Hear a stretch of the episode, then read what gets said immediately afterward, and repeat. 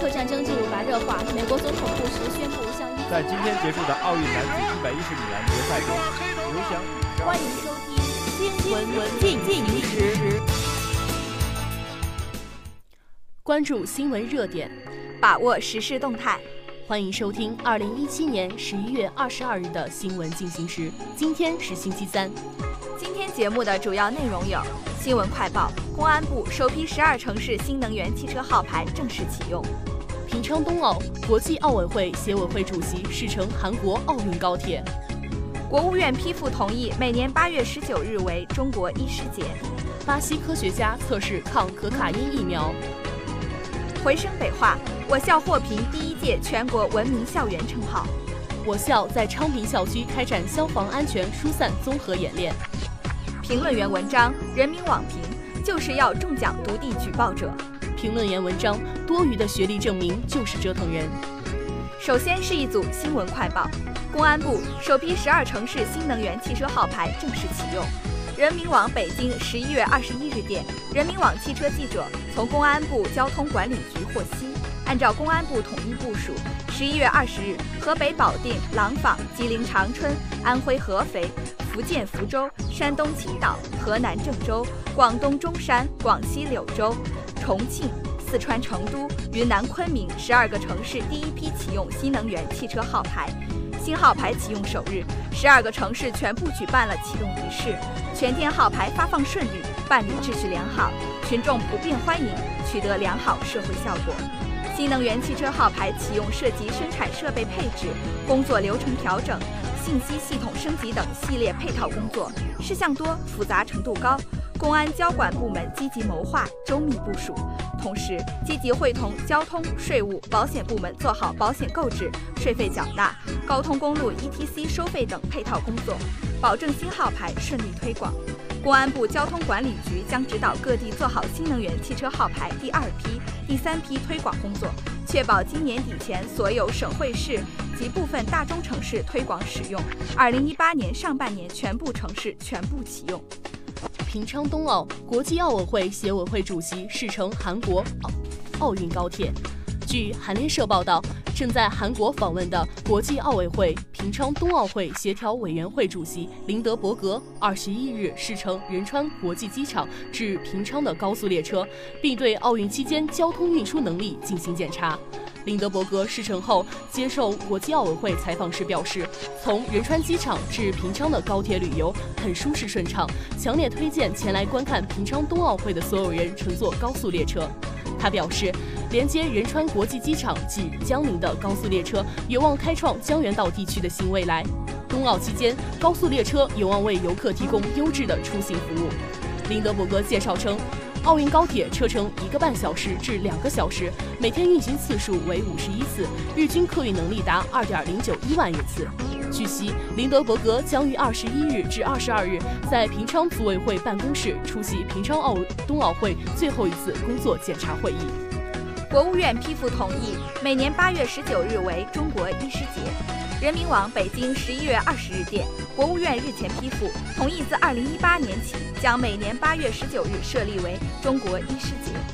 国家卫生计生委新闻发言人表示，国家卫生计生委将以习近平新时代中国特色社会主义思想为指导，落实习近平总书记对卫生计生工作作出的重要指示，会同各方面力量，组织好中国医师节各项活动，激励广大卫生健康工作者大力弘扬敬佑生命、救死扶伤、甘于奉献、大爱无疆的崇高精神，继续满腔热情为人民服务。广大卫生健康工作者将设立。中国医师节为新节点，深入贯彻以人民为中心的发展思想，实施健康中国战略，为人民群众共同追求，为中华民族伟大复兴不断夯实健康基础。巴西科学家测试抗可卡因疫苗。据巴西环球网二十日报道，巴西米纳斯吉拉斯联邦大学研究人员在实验室中首先制造出与可卡因相似的分子。再将它转化为人体免疫系统可识别的分子，免疫系统之后就被激活，开始产生对抗可卡因的抗体。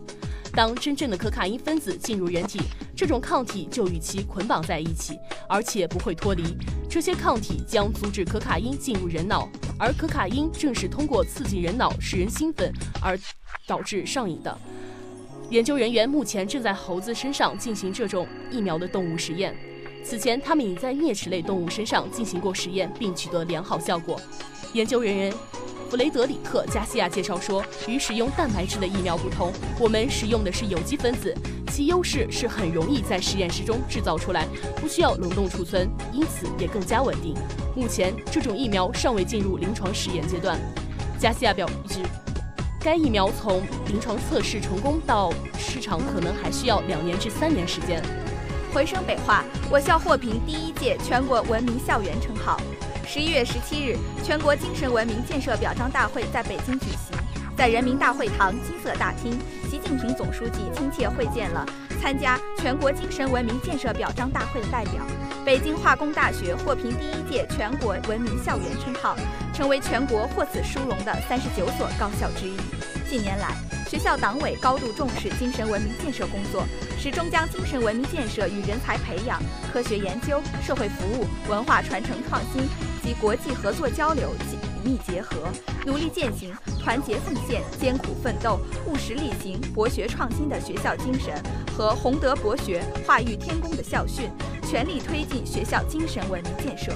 党委始终把开展精神文明建设作为推进学校事业发展的重要动力，明确战略定位，围绕建设高水平研究型大学，围绕提升师生综合素质，围绕培育和践行社会主义核心价值观，高起点谋划精神文明建设。同时，注重夯实创建基础，通过健全组织、强化领导、完善制度、规范运行、校地联动。共建共享等措施，高标准推进精神文明建设。在此基础上，结合特色优势与服务经济社会发展相结合，与大学生思想政治教育相结合，与培育优良师德师风相结合，全方位提升精神文明创建水平。北京化工大学将认真贯彻落实党的十九大精神，以获评全国文明校园为契机，继续弘扬主旋律，汇聚正能量，树立新风尚，为实现两个一百年奋斗目标和中华民族伟大复兴的中国梦提供强大而持久的精神力量。我校在昌平校区开展消防安全疏散综合演练。今年是全国第二十七个“幺幺九”消防日，十一月也是全国首个消防安全宣传月。为推进我校师生员工进一步关注消防、学习消防、参与消防，提升消防安全素质，夯实火灾防控基础，维护校园消防安全形势稳定，我校紧紧围绕“关注消防，平安你我”的主题，于十一月十七日下午在昌平校区举办了消防安全疏散演练。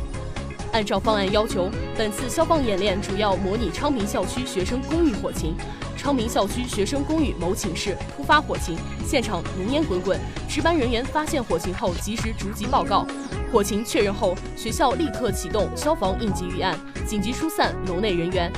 学校微型消防站队员迅速前往处置，楼内五百余名学生有序迅速疏散。永安消防中队接警后，派出三辆消防车迅速到达现场实施灭火和救援。消防队员采用水枪对现场浓烟进行稀释灭火，消医院组成的医疗救护小队配合消防中队战士用担架成功营救两名被困人员。随后，现场明火被扑灭，被困人员得到救助并送往医院。消防演练圆满结束。消防演练过程贴近实战。秩序井然，效果良好。整个演练从报警、接警、查警、出警、灭火展开，紧急疏散、伤员救援、宣传舆论导向，职责清晰，分工明确。接警后，各部门能及时按照预案执行任务，协同行动，发挥了团结互助的团队精神。评论员文章：人民网评就是要中奖独地举报者。时间能抚平一些伤痕，而有的却不能。对晋江毒地污染事件的举报人周建刚来说，刚刚收到的三十万元奖励支票，只是过去两年多来的补偿，却在不经意间创下了国内环境污染举报最高奖励额度。事件还需追溯到两年前，二零一五年九月，周建刚在网上公开举报晋江一个养猪场地下填埋了上万吨有毒物质，将矛头指向两家上市公司。根据现场实测，受污染面积相当于二十多个标准篮球场大小，挥发性有机气体数值爆表，当年十二月，最高检、环保部、公安部联合督办此案，成为第一起由三部委联合挂牌督办的环境污染案件。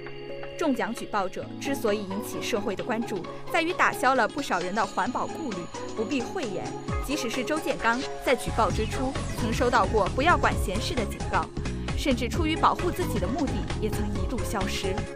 然而，事情的进展出乎他的意料，结果更让他意外的惊喜。没有报复，没有责难，只有感谢和奖励。一张三十万元的奖励支票，赋予了他对国家环保治理无比强劲的信心，而后者却是无价的。从治理的角度来看，中奖举报者是一项有力举措，更是一种鲜明态度。环保为了人民，环保也要依靠人民。公众既是环境保护的直接受益者，也是环境保护的主力军。恶性环保事件的爆发，往往是对环境污染长期漠视、纵容的结果。只有发动群众揭露环保弊病，正视污染难题，切实处置修复，才能最大程度上消灭环境污染带来的隐患。党的十九大报告明确指出，构建政府为主导、企业为主体、社会组织和公众共同参与的环境治理体系，这是新时代生态文明建设的号角，也是实现美丽中国的必由之路。让更多周建刚能够站出来，一起投身于这一功在当代、利在千秋的事业，那么距离宁静、和谐、美丽的生活也就不远了。评论员文章：多余的学历证明就是折腾人。近日。贵阳中医学院在其官网上发布了一则通知，告知各单位，学生的毕业证、学位证是具有法律效力的证据，足以证明其入学时间、毕业时间、就读专业、学制、学历、学位等情况。贵单位应取消此类证明或材料。该校教务处学籍管理科相关负责人说，学校发布这一通知，就是希望能让学生少一些折腾。近年来，在媒体的密集曝光下，从证明你妈是你妈到证明我还活着，各种奇葩证明可谓不胜枚举。而在高校，类似证明也让学生苦不堪言。比如，一些单位就要求毕业生就业时必须找到学校开具学历等相关证明，否则后果自负。从表面上来看，它是企业聘用流程的必经途径，可实际上，一些过于繁琐、重复或者按照既有规矩来走的证明手续，其实就是折腾。根据《普通高等学校学生管理规定》第三十九条规定，毕业、结业、肄业证书和学位证书遗失或者损坏，经本人申请，学校核实后，应当出具相应的证书明书，证明书与原证书具有相同效力。换句话讲，学历证明的功能并非完全不可替代。相反，很多毕业生手中的毕业证和学位证已经足以证明其入学时间、毕业时间、就读专业、学制、学历、学位等情况。那么，在此基础上，如果再要求学生开具学历证明，就是多此一举。当然，站在企业的角度来讲，对毕业生学历的真实性保持基本审慎和严谨把关的态度，确实很有必要。可问题在于，一些单位的招聘人员根本不知道为什么要这么做，只知道领九领导要这么要求，只知道以前是这么做的，便稀里糊涂的要求学生开具这个那个。若上诉要求是基于单身学生学历、简历造假的因素，或许还能理解。怕就怕一些单位装糊涂，明知学历证明是多余的，也要用学生多跑一段路。说到底，此事和以往一些市民被奇葩证明折腾的例子，其实都是一个性质，都是审批过多、程序繁琐、效率低下的体现，并不是说审批学生的学历不好，而是希望企业在对招聘人员进行筛选时，不要墨守成规，更不要人为的添加一些不必要程序，否则到最后不仅折腾了学生和学校，更会空耗学生社会运行的成本。最后是今明两天的天气预报。